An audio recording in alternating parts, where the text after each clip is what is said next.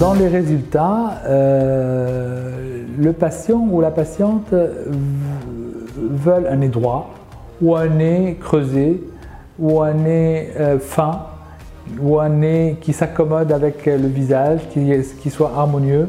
Tous ces projets euh, sont possibles maintenant avec, avec la chirurgie, avec d'autres soins, avec la médecine esthétique aussi. Après l'intervention, euh, généralement, on met euh, un pansement sur le nez pour que la peau colle bien. Je vois le patient ou la patiente une semaine après pour enlever le pansement. Et là, le patient voit pour la première fois son nouveau-né. Et, là, même s'il y a euh, de l'œdème, du gonflement, eh ben, on voit déjà le résultat préliminaire. Et, c'est là, je vois le premier sourire du patient ou de la patiente, tout en sachant qu'il y a quand même des soins, comme par exemple le lavage du nez, un peu comme le lavage de, bouche.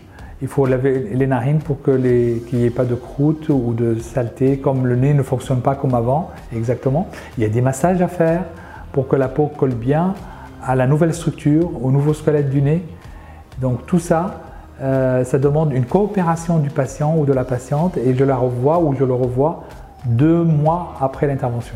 Euh, ce qu'on attend, euh, c'est que le résultat soit stable dans le temps parce que le nez évolue deux mois, six mois, un an, voire un an et demi après l'intervention. Donc c'est vraiment très lent. Il y a des défauts qui peuvent se voir plusieurs mois, voire plusieurs années après. Pourquoi? Parce que au départ, l'œdème euh, camoufle euh, la, forme et les détails. Et une fois que tout cet œdème est parti, on peut voir euh, quelquefois un défaut qu'on n'a pas vu au départ. Donc le nez, c'est très délicat et très lent à juger.